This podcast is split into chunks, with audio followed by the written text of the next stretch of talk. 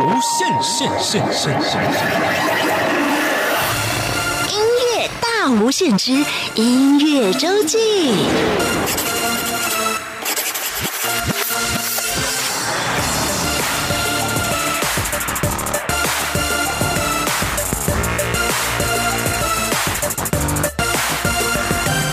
欢迎再次收听中央广播电台音乐大无限节目。每个礼拜六、礼拜天是由我精灵为您服务主持的音乐周记。今天呢，我们进行的单元是音乐人会客室。来到我们会客室的这位来宾啊，他是诗人严爱玲。可能我们有些听众朋友会好奇了，诗人跟音乐人是怎么样的结合呢？其实严爱玲老师她在呃年轻的时候读书的时候也是玩过乐团的哦，也是会乐器的哦。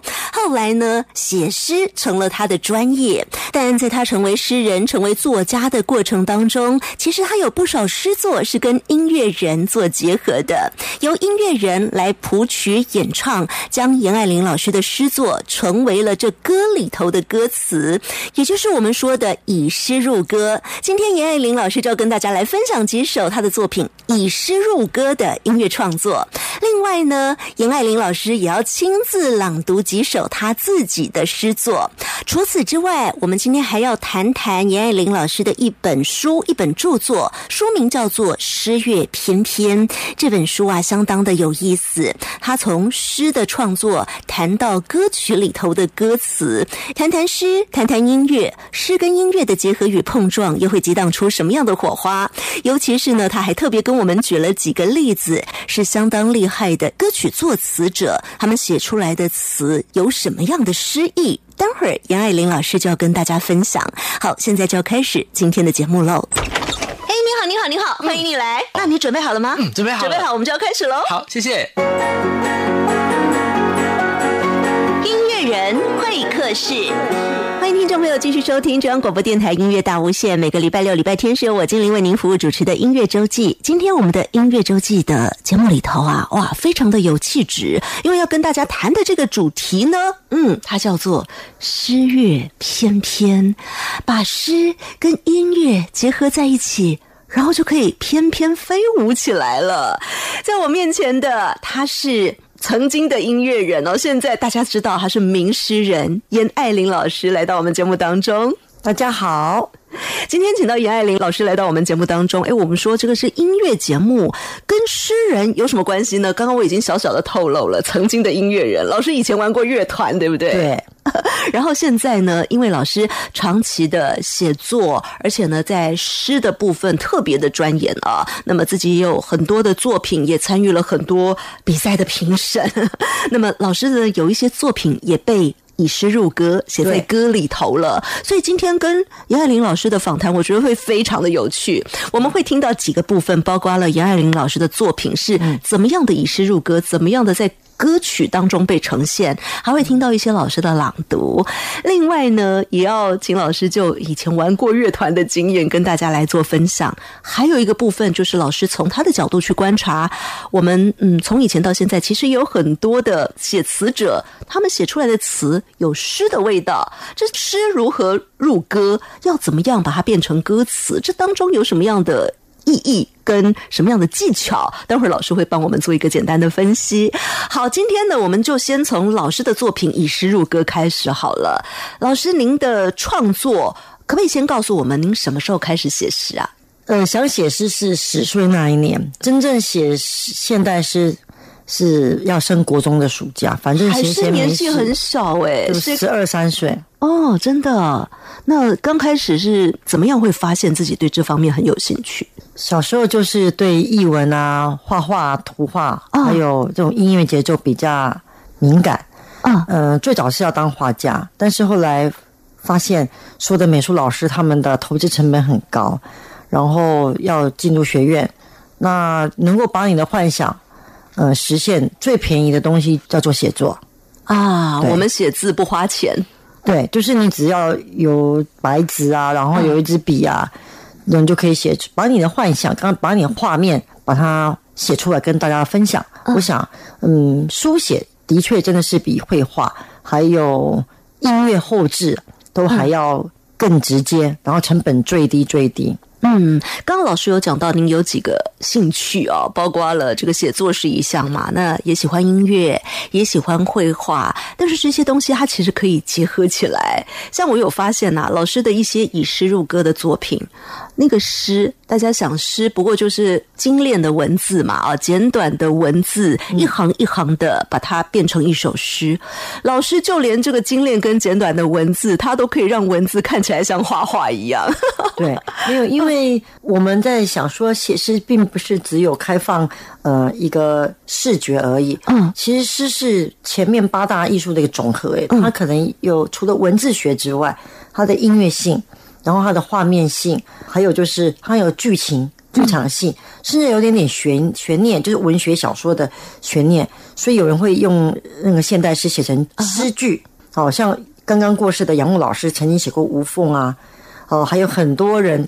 等等都有那种大史诗的格局，包括像但丁的《神曲》，我们也可以说是一个诗诗句，哈，等等。所以一首诗里面，它要包容的艺术的元素非常非常多元，它不是只有文字。嗯嗯，所以我在有一首诗吧，就是待会可能呃精灵会觉得很奇怪，为什么对他要这样子？它里面有写到一些音符，可是呢，它那个音符是它不是排在一起的，它是到处跳跃的。对，你不觉得就是看舞那个呃我们的乐谱一样吗？呃，这些这些什么不同的音符在那边跳来跳去的吗？嗯嗯。呃，那有趣的是这首诗，它其实写的是夕阳。那夕阳前发生的事，那为什么会跟那个音符有关？对，嗯，来，今天我问你啊，嗯，夕阳的时候，我们都说倦鸟归巢。如果你住住在有树的地方，你会不会听到夕阳前？那些鸟叽吱喳喳的，哦，对，所以好像鸟在唱歌的感觉。嗯，我刚本来本来的想法是说，哎，夕阳的时候是不是看到那个电线杆上的那个电线啊？鸟有的震的高一点，震的低一点，也像那个音符一样，好像有这个画面感。也是。啊，也是。对。啊，就是我把那个呃夕阳前电线杆的，嗯，还有就是你看不到的鸟。它躲在树上面，嗯，你只听到很多鸟的声音，呃，他们好像是鸟爸爸、鸟妈妈把这个食物带回来要喂鸟宝宝，那吱吱喳喳的声音，你你看不到他们，但是你仿佛听到了很愉悦的这种音符，就从树树梢这样滴滴答答的流下来，像下雨一样。啊，好，所以我就觉得，哎，夕阳前发生的事情，不只是视觉上面你看到的这种。五线谱、电线杆是，还有就真正的音符掉下来，所以它是跳动的弹弹下来的。那我用的不是哆来咪发嗦，我用的是手西瑞发咪。嗯嗯嗯，我我听到那种高低音，我就把它变成手西瑞发咪，然后这样子在我的耳边上发生了。哦，直接把那个索性瑞发米的那个音符对应的那个位置，对对对，在诗里面呈现一个不同位置的摆放，让它不是一个工工整整的诗的样子而已，它是一个跳跃的画面感。同时呢，当然诗的文字本身也很有画面感，然后最重要是很有韵律性，很有旋律性。这首诗写了十几年了，然后呃，我们文化部有文本跨界。然后被一个音乐人，嗯，叫小石，他看到了，然后就说：“怎么会有一首诗已经帮我们把副歌写好了？” 因为我自己当过主过团，我知道什么是主歌、副歌、A、B 段啊，什么那种。他说太有趣了，然后他就来跟我谈授权。我说：“好啊，好啊。”我说：“有这么容易吗？我真的很好奇你你要怎么改。”好，我们待会听，就觉得他真的用那个小石啊，就是用呃清越的声音把这首。鸟语吧，我觉得是鸟语，然后花不香，我不知道，但是至少把鸟语的欢乐真的是唱出来了。嗯，好，我们现在就来听，这是严爱玲老师的诗作，由小老鹰、小石谱曲演唱的《夕阳前发生的事》。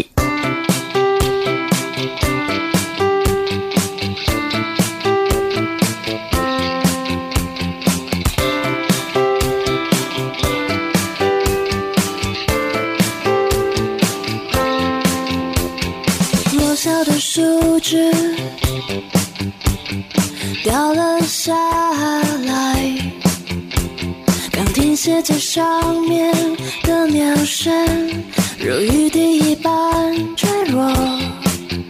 小心草丛中栖息的昆虫，它们像钢琴手的指头。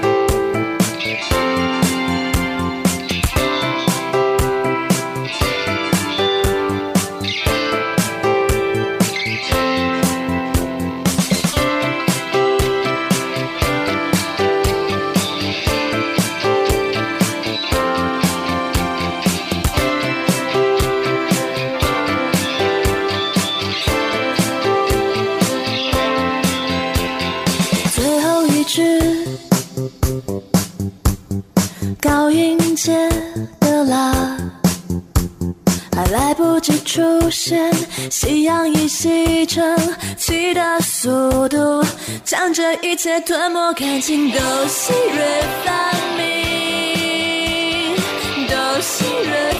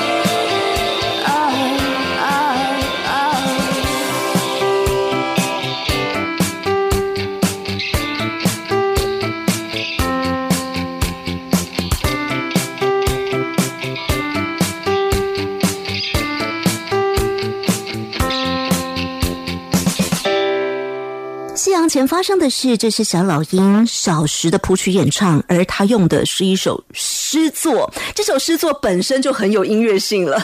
我们的叶爱玲老师写的诗，而在写诗的时候就已经把音符写上去了，好可爱。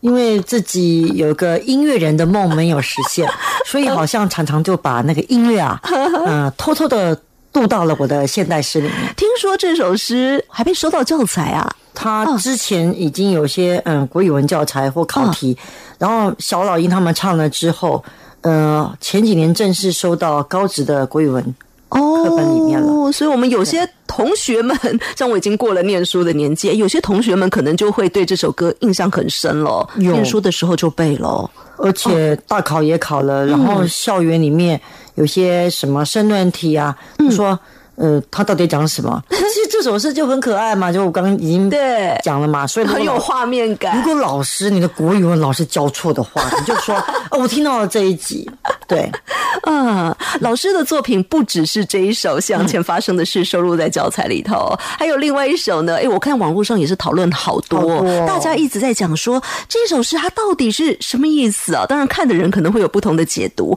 它叫做《超级贩卖机》。我要跟大家呃稍微提醒一下，这首诗呢，真的各种说法都对，但最主要为什么最后那句叫做“树不着林”？对，树不着林我。是要跟大家讲，生命就是一个机器，就是一个提买的机器。你投入多少心力，虽然有时候你得不到，那没有关系，你去实现了。嗯，就算目的或者是你的梦想并没有圆，可是不管怎么样，你十几岁也好，你看无常啊，就在我们身边。一个人什么时候走都不一定。嗯，呃，所以嗯，生命的这个超级贩卖机，你只能够说，我尽全力把我的劳力、我的脑力去圆梦，不要觉得可惜，因为不管怎么样，走的时候你不要有遗憾。嗯，对，所以这是超级贩卖机，这是大意啦。但是你们怎么读，我都觉得也都对啊。我觉得老师的文字都好有画面感，把灵魂都投进去了。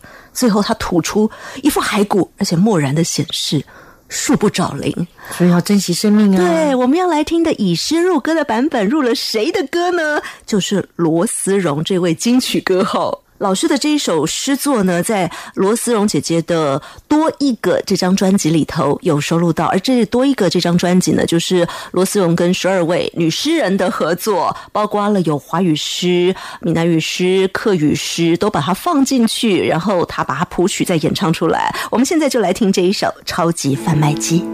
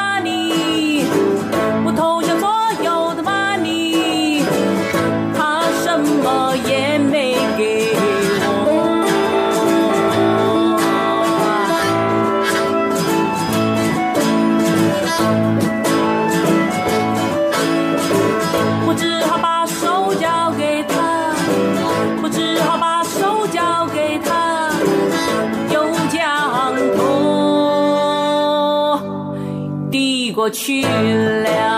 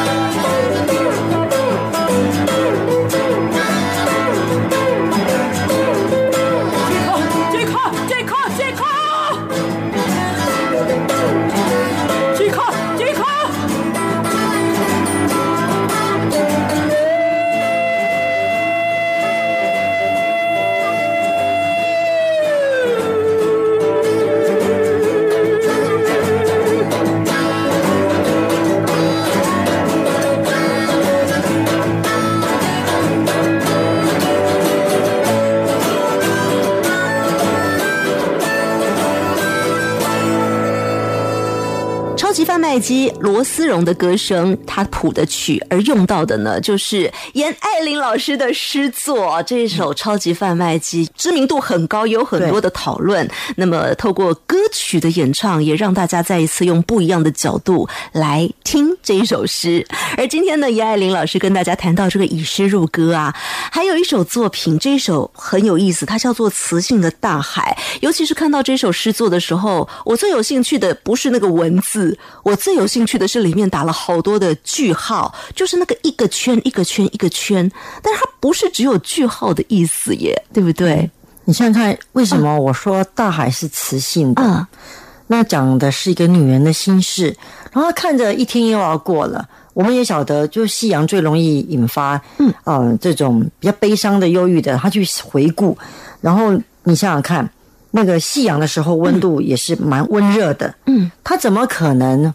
呃，可以把海水煮熟呢，所以他那个据点也代表了一个女人在思考她的过往，有一件事情，好，然后可能掉眼泪，就像人家说最珍贵的眼泪像珍珠一样，哦，所以那个据点也像眼泪，然后也蕴含了就是水蒸气，就是夕阳的那个温度，哦，因为它的句点里面也包了三个字叫做沸腾了，对，其实是是那个女生的心是在沸腾，啊，那代表了夕阳西下的那个。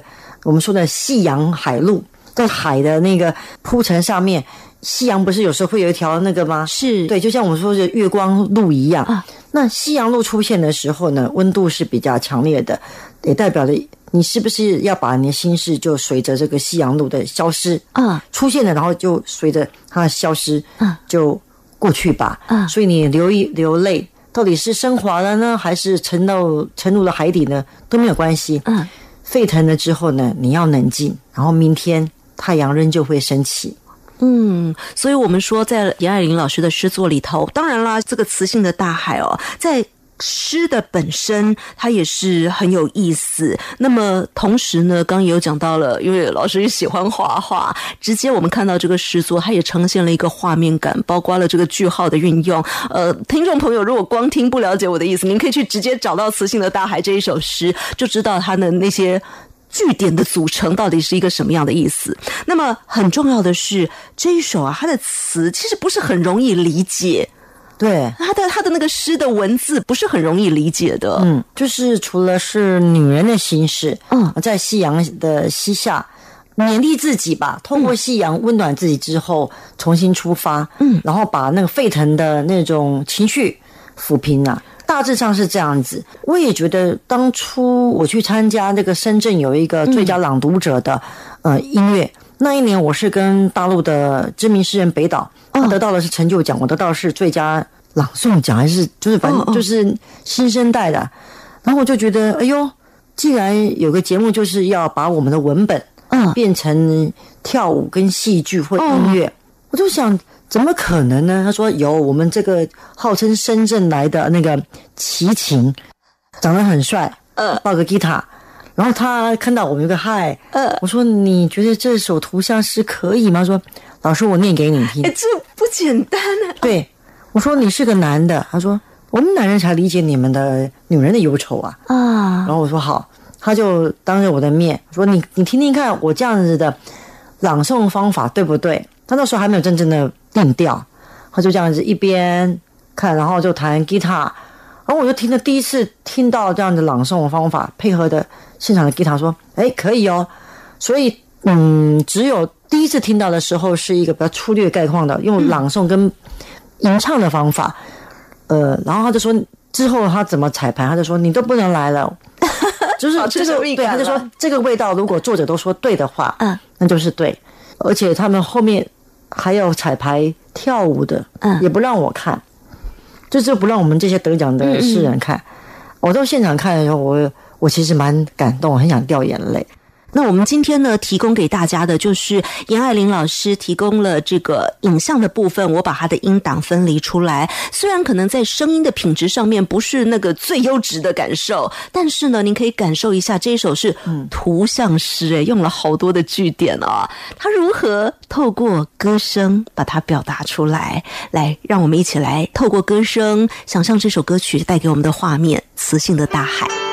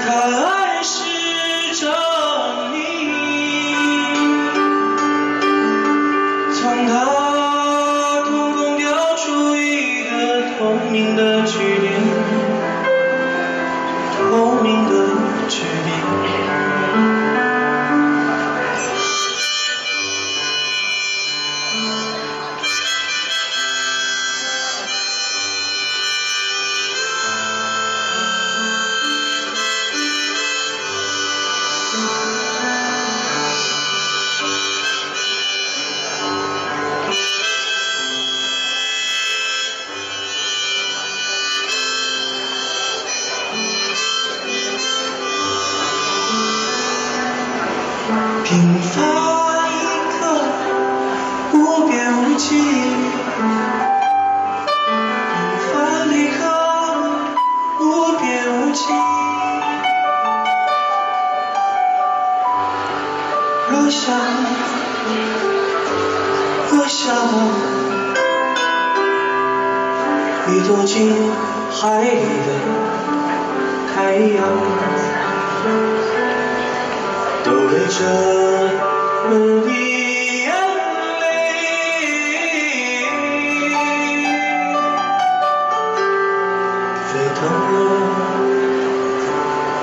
沸腾了，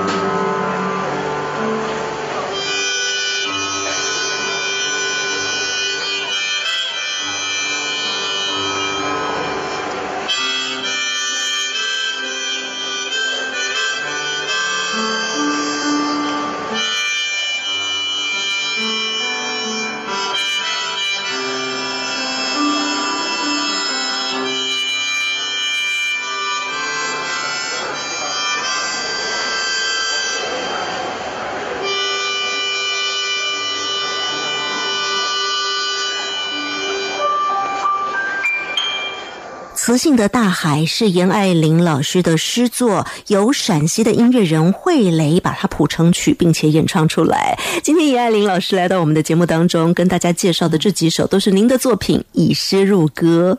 我们刚听到的这个磁性的大海，它就是来自呃二零一五年深圳的一个特殊的诗歌节啊，第一朗读者啊是由我的女女诗友啦，从容她当主策划。然后结合了上海歌剧院的一些演员跟背景，然后音乐人，刚我们听到惠雷，他就是把北岛啊，还有我啊，呃，我们因为我们那年我们得奖嘛，把它变成文本跨界，所以其实大陆啊，嗯，对于比较有感受的这些诗歌，他们也一样把它多媒体化了，不是只有我们台湾，所以我们也是要加油，因为他们会觉得说，哎，你们一九七零啊，一九八零的这个民歌啊。啊，民谣跟这个诗歌啊的融合，好，我们也是努力追上。所以我后来认识很多大陆的音乐人，他们也是尽量的以诗入歌，或者是把歌词啊。完全诗歌化，好棒哦！这样大家一起努力，它就可以有很多不同的展现，百花齐放，而且有更多元的色彩哦。是的，好，今天呢，因为刚刚我们听到的这几首都是老师的作品，以诗入歌。嗯，大家还没有听到老师念自己的作品，对不对？老师很有趣哦，说自己的作品要背下来有些难度，但是呢，还好我们有一些音档，这些音档呢都是有经过后置的老师的诗作。朗读出来的。那么第一首呢，它叫做《孩子磁场》，这是一首什么样的诗呢？嗯，我在就是进入了这个成家立业，那女生一定就是我怀孕嘛，生子，然后就从一个很独立的生命体，忽然有那个小孩子，就是常常以小孩子的这个未来啊、发展啊为重心嘛。那有一次去了北京，然后我的师友哈，那个杨小兵，他呃在北京。就弄了一个局饭局，呃，把他老婆饭局里面老婆跟小孩都来了，然后他的儿子那时候才三四岁，可能那他们有有那个飞行的时差吧，他们刚从外地飞回到北京，我们就相聚嘛。那孩子就醒来，被带到了饭店，已经是六点了。他竟然呃迷迷糊糊说：“妈妈，今天就是晚上吗？”哎，奇怪了。然后我就听到妈妈回答说。哦，那是因为你今天都迷迷糊糊的、昏昏沉在睡觉，现在已经晚上了。好，我就觉得这句很棒。再加上，呃，这首诗是正好北京已经发生了雾霾的哦的前几年，那时候北京的那个什么呃风风沙呃尘暴啊这些的空气污染啊最严重的时候，呃，我确实那时候去北京，每天白天。就是成眼睛啊干燥，到这几年稍微好一点点，但是你的五月到秋天的十月，北京真就有这个沙尘暴，嗯，然后有时候鼻子或是隔天啊，你会咳痰，痰里面甚至有血，所以这个北方的城市啊，现这个空污问题就算解决了，有些是大自然的问题，那我就想到了，今天就是晚上嘛，这除了。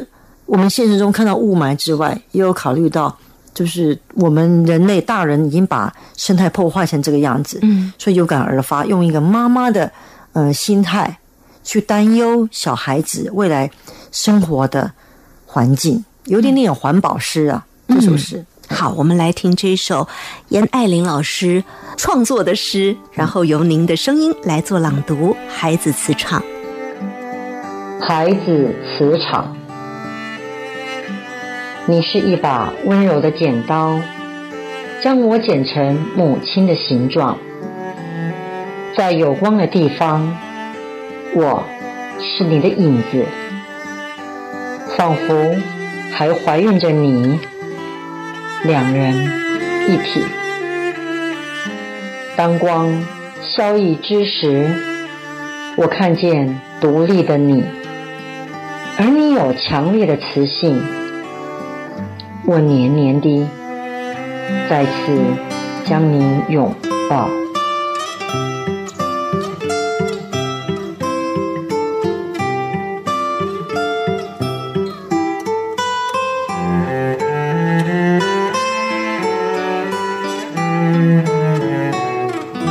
孩子磁场，杨爱玲老师的朗读，您的诗作。哎，从孩子磁场啊，讲到老师的身份，从母亲到了有孩子。我觉得老师的作品里面有很多是这个女性的，女性的对女性的角度、女性的眼光去看事情，然后把它透过文字。哎，我觉得老师文字里面又很有画面。接下来我们要分享老师的另外一首诗，他这首诗也是等会儿听会听到老师的朗读啦。但是呢，他这个女性的角色真的。是很有意思哦，它是叫少女的果实。对，你会想跟恶魔果实有差别吗？没有，但是有时候，呃，怎么讲呢？我看身体，就是我觉得我们人也是大自然的一环。虽然呢说，呃，人是什么万物之灵，我并不觉得。我越活越觉得，我们应该要更谦虚。嗯，然后我们的身体呀，跟大自然的巡回呀，从发芽到成长到呃坠落。好，然后入土啊，这也是一个很自然的循环。嗯，所以我就把少女的这个发育期，嗯啊，写成了这首诗。而且这首诗，这十几年来，我在韩国、在上海，还有别的国际诗歌节，跟很多不同国家的诗人跟读者朗诵过，他们都会大笑。嗯，因为少女果实讲的就是少女的胸部。嗯，然后到底怎么样来呈现？对，我们直接请大家来听听看，好，好，好，好，那知知道就好，我们就不用再多做解释了。好，好，很有意思的一首诗，《少女的果实》。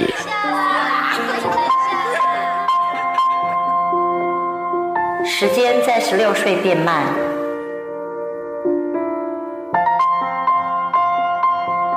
似乎要将少女酝酿成为一种。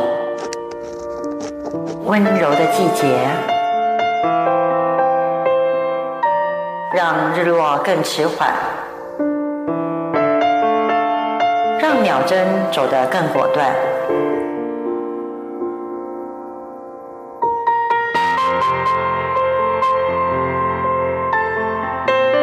少女的眼眸有物出入。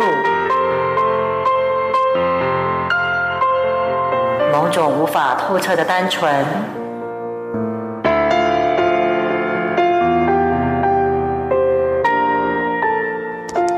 由诗人强以诠释，于是有魔力的蓓蕾，一次次在少女胸前绽放，而我们俗称为 B 罩杯。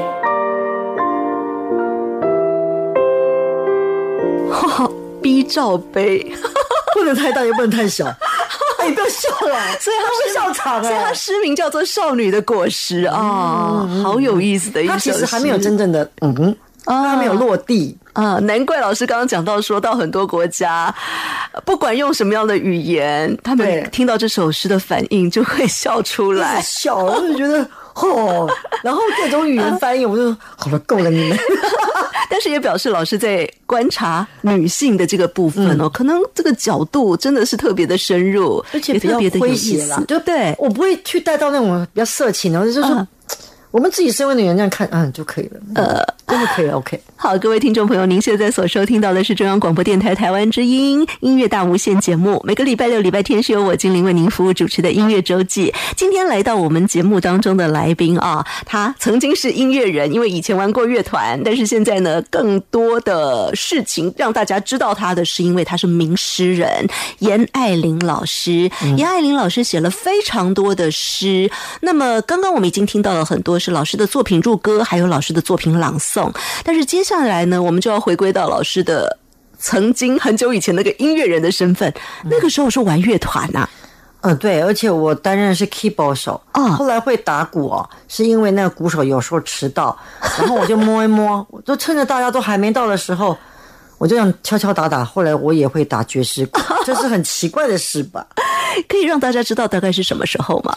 呃，高二到高三，啊，好年轻的时候，嗯。乐团的名字也很有意思哦。嗯，那个因为他们就是认为我人家学校人都写文章，然后得奖嘛，就说那团名就你一取吧，我就弄了几个给他们说，嗯，Lonely Wolf 孤独之狼，好，那年轻人就是喜欢取那种有点忧伤，因为那时候王杰很红，对，而且难怪老师刚刚告诉我说，玩乐团的时候要穿皮衣。王杰那个年代，对，不然就是头发用飞机头，要上很多发胶。我们还去西门町。呃，定制团服，然后还去万国音乐行去租了音乐教室，真的要去录音。结果我们蛮受伤的，因为我们发现很多学校，高中啊、高职啊，那时候台湾啊很奇怪，很多人玩团。啊，真的，呃，成功的大概只有刺客啦，还有像薛岳他们啦，还有后面的跟我们有持续下，就像红蚂蚁啊，嗯，这些。我讲起来哦，我的年年纪真的没关系，没关系，带着大家带着大家坐时光机器回到那个年代。当然了，那个年代也有一些很好听的歌啊。嗯、接下来呢，嗯，老师今天既然是以诗人的身份来到我们的节目里头，我们就要来谈谈那个年代的歌。老师这边有一本您的。创作一本书，这本书的名字就是我刚节目一开始的时候提到的《诗乐翩翩》，把诗跟音乐。结合在一起，然后就会翩翩起舞了啊！对，那么在这本书，我翻一下它的目录，哇，真的是很有意思。我先大概告诉大家一下方向，譬如说，老师有说到豪迈的沧桑，席慕容的出塞曲，有说到音乐史诗《黑色罗大佑》啊，这也是呃诗入歌很重要的代表。再来有讲到鹿晗秀的女人诗歌。有讲到浪漫情种张洪亮，这待会儿我们会提到；还有讲到沧桑醉人是陈升。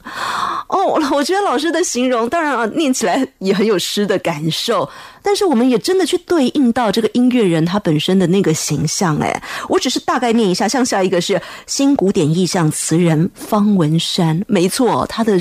词写出来就像诗一样，这样的例子有非常多。今天因为时间的关系，老师会帮我们介绍两首歌，对不对？对，嗯，呃，其实这个以诗入歌啊，从这是已经是老祖先哈，呃，数千年以来的，并不是我们现在才有。嗯、我们台湾都会从一九七年代的啊，杨玄啦、民歌啦、李双泽啦、李泰祥啦，后来李泰祥等等啦，所以那个时代早期就已经把余光中、郑愁予啦。还有徐志摩也是很早嘛，哈，我们最有名就是在别康桥嘛。我就说它是一个永远的一个道别的呃歌曲，嗯，好，然后李泰祥老师的像奇遇啊、雅轩啊都唱了啊，三毛也唱了等等的这些人。那么有一个人，他的大儿子其实比那个这个位大诗人更有名，嗯，就是凡人二重唱的莫凡，嗯，他的老爸是已经去世两年的。而且也曾经是诺贝尔文学奖口袋名单哦，洛夫老师的大公子哦，对。然后我很有幸，就是在二零零五年还在出版社，嗯，呃，我自己弄了一个文学留声，那做了雅璇跟呃洛夫老师。那因为风的缘故，这首诗太有名了，是他写给嗯师母的情诗。那我我我当然要把它放进那本书里面啊，然后老师自己朗诵，嗯。那我就觉得，嗯，以诗入歌，哎，你儿子就是莫凡 呢。啊，莫凡，你阿婆，就没有想到，真的，我们去了录音间，嗯，然后孟凡就把它弄得非常非常好，他有他自己的音乐的，然后我们是录莫洛夫老师的朗诵，所以二零零五年老师的声音还是苍劲的啊，沧桑的，啊，很有味道的，嗯，你们可以呃在市面上买得到那个。莫夫老师朗诵的，呃，还有他的书法，嗯，还有我觉得莫凡谱好之后，应该要有能够上那种中国好声音啦、星光大道的这种等级的人才能够唱得好。嗯，我很少哈会背自己的诗，更不会背现代诗，但是只要一首好的现代诗被谱成了歌，嗯，那么我就会背。这个因为风的缘故，我今天不要清唱了。我们还是来听。本来我刚是说要请老师唱两句的，我们我们来听莫凡版的好了啦。好，我们直接就来听他已经把它制作成歌曲的《因为风的缘故》。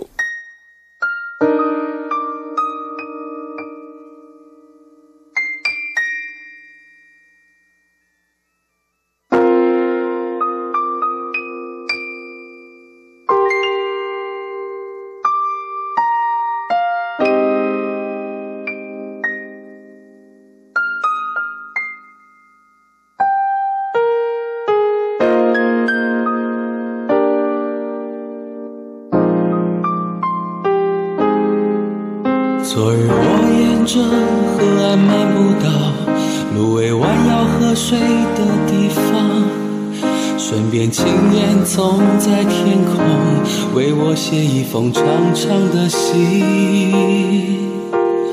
潦是潦草了些，而我的心意则明亮，一如你窗前的烛光，少有暧昧之处，失所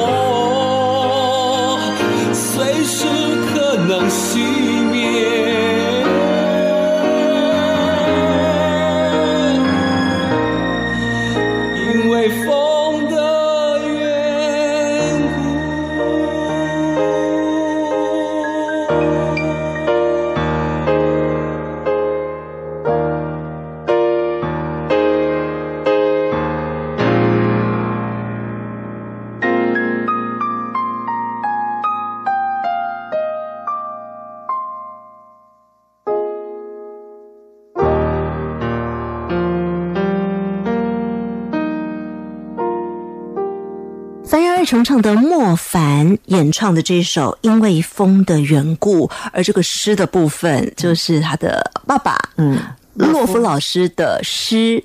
今天来到我们节目当中的是诗人严爱玲老师。呃，我们接下来还有一点点的时间，要请严爱玲老师跟我们介绍另外一首歌。而介绍另外一首歌之前呢，我想要再提醒大家哦，就是严爱玲老师写的这一本《诗乐翩翩》，里面有好多可以参考的诗跟。音乐跟歌曲的结合，这样的素材，老师，请问我们现在还找得到这本书吗？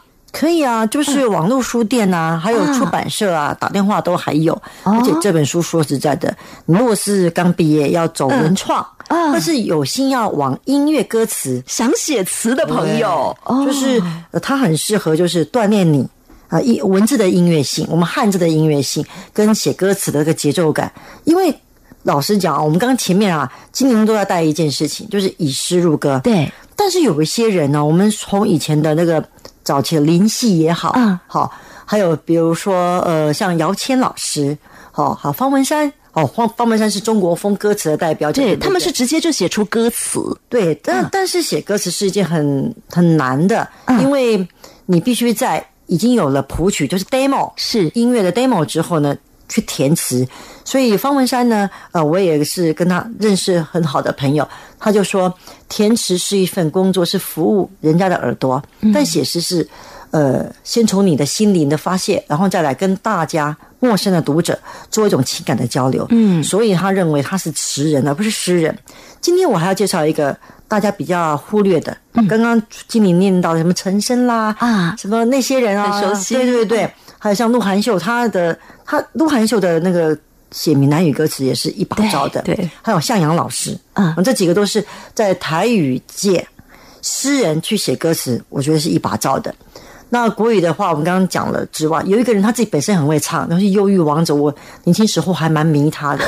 嗯，那个人叫做张洪亮啦，哦大家都知道他的什么？妹妹、亲爱的眼睛啦、蝴蝶啦。对不起，对我来说，那都不是他最厉害的。老师今天要介绍这一首，哎，反而当年的知名度可能不见得那么高对，哦。嗯，他也有点厉害，就是他去摄取素材的时候会去台湾啊走一走。嗯呃，他也曾经把那个原住民的勇士曲《小米丰收歌》，把它变成另外一些呃组合。嗯所以他的这个刺青真的是在讲刺青吗？不是，他讲的是你要好好的利用你这辈子，在不管什么年代、什么什么状态，都要好好的去爱、去付出。他说：“为什么就要爱的这么浓烈呢？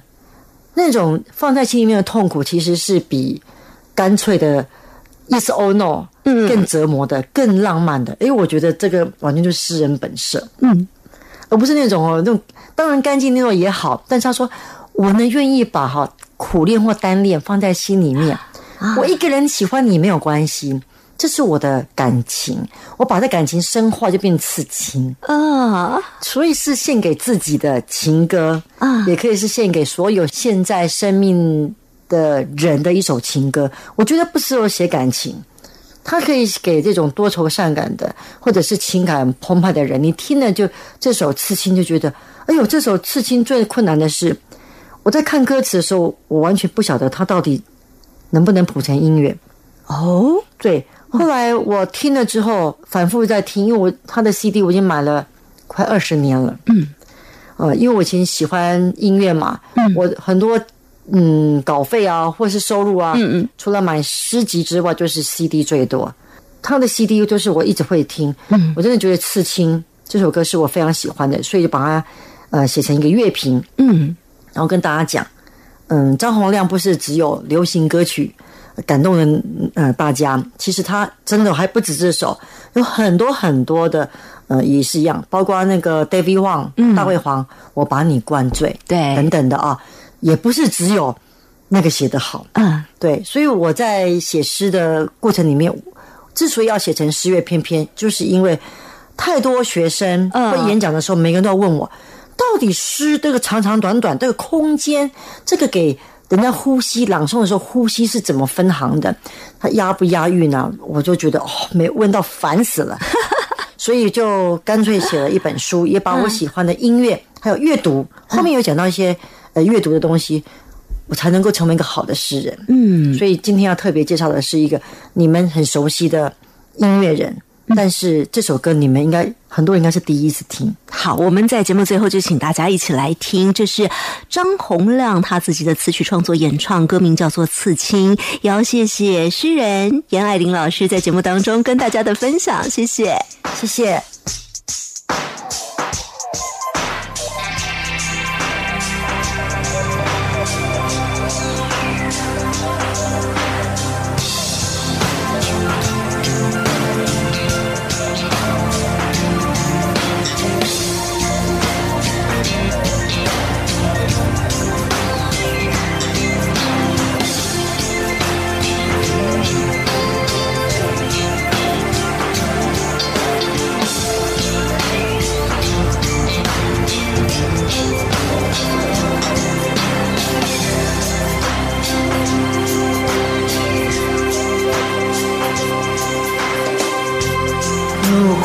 时受到挫折，又怎会停止说温柔的话？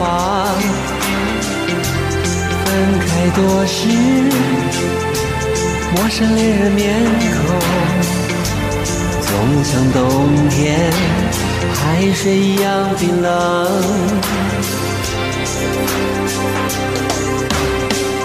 钟声的污点是美丽的自己，有个坏的遭遇也好过重复平淡无奇的一生。能够感受到恋人的存在，人生就该没有遗憾、挫折、长痛、比短痛、浪漫。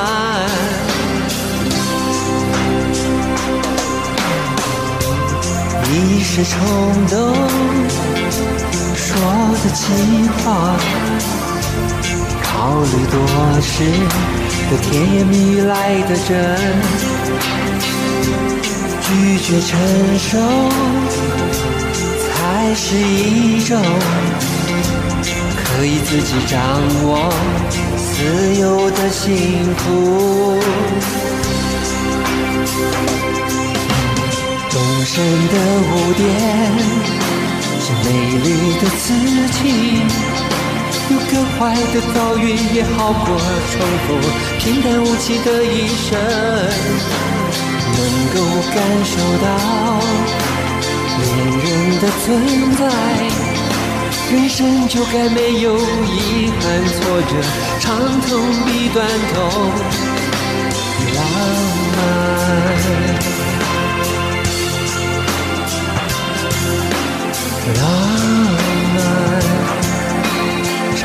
梦比短痛浪漫。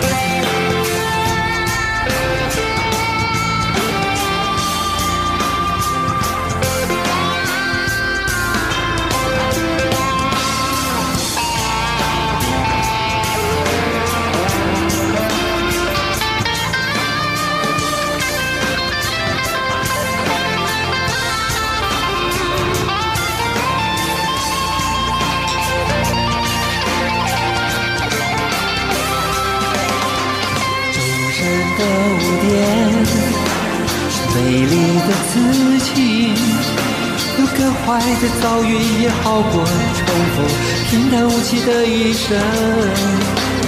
能够感受到恋人的存在，人生就该没有遗憾、挫折、长痛比短痛浪漫，秘密深藏在心中的折磨。你怕它变成耀眼的虚荣，更加的享受，享受。终身的污点是美丽的自己，个坏的遭遇也好过重复平淡无奇的一生，能够感受到。别人的存在，人生就该没有遗憾、挫折、长痛比短痛浪漫。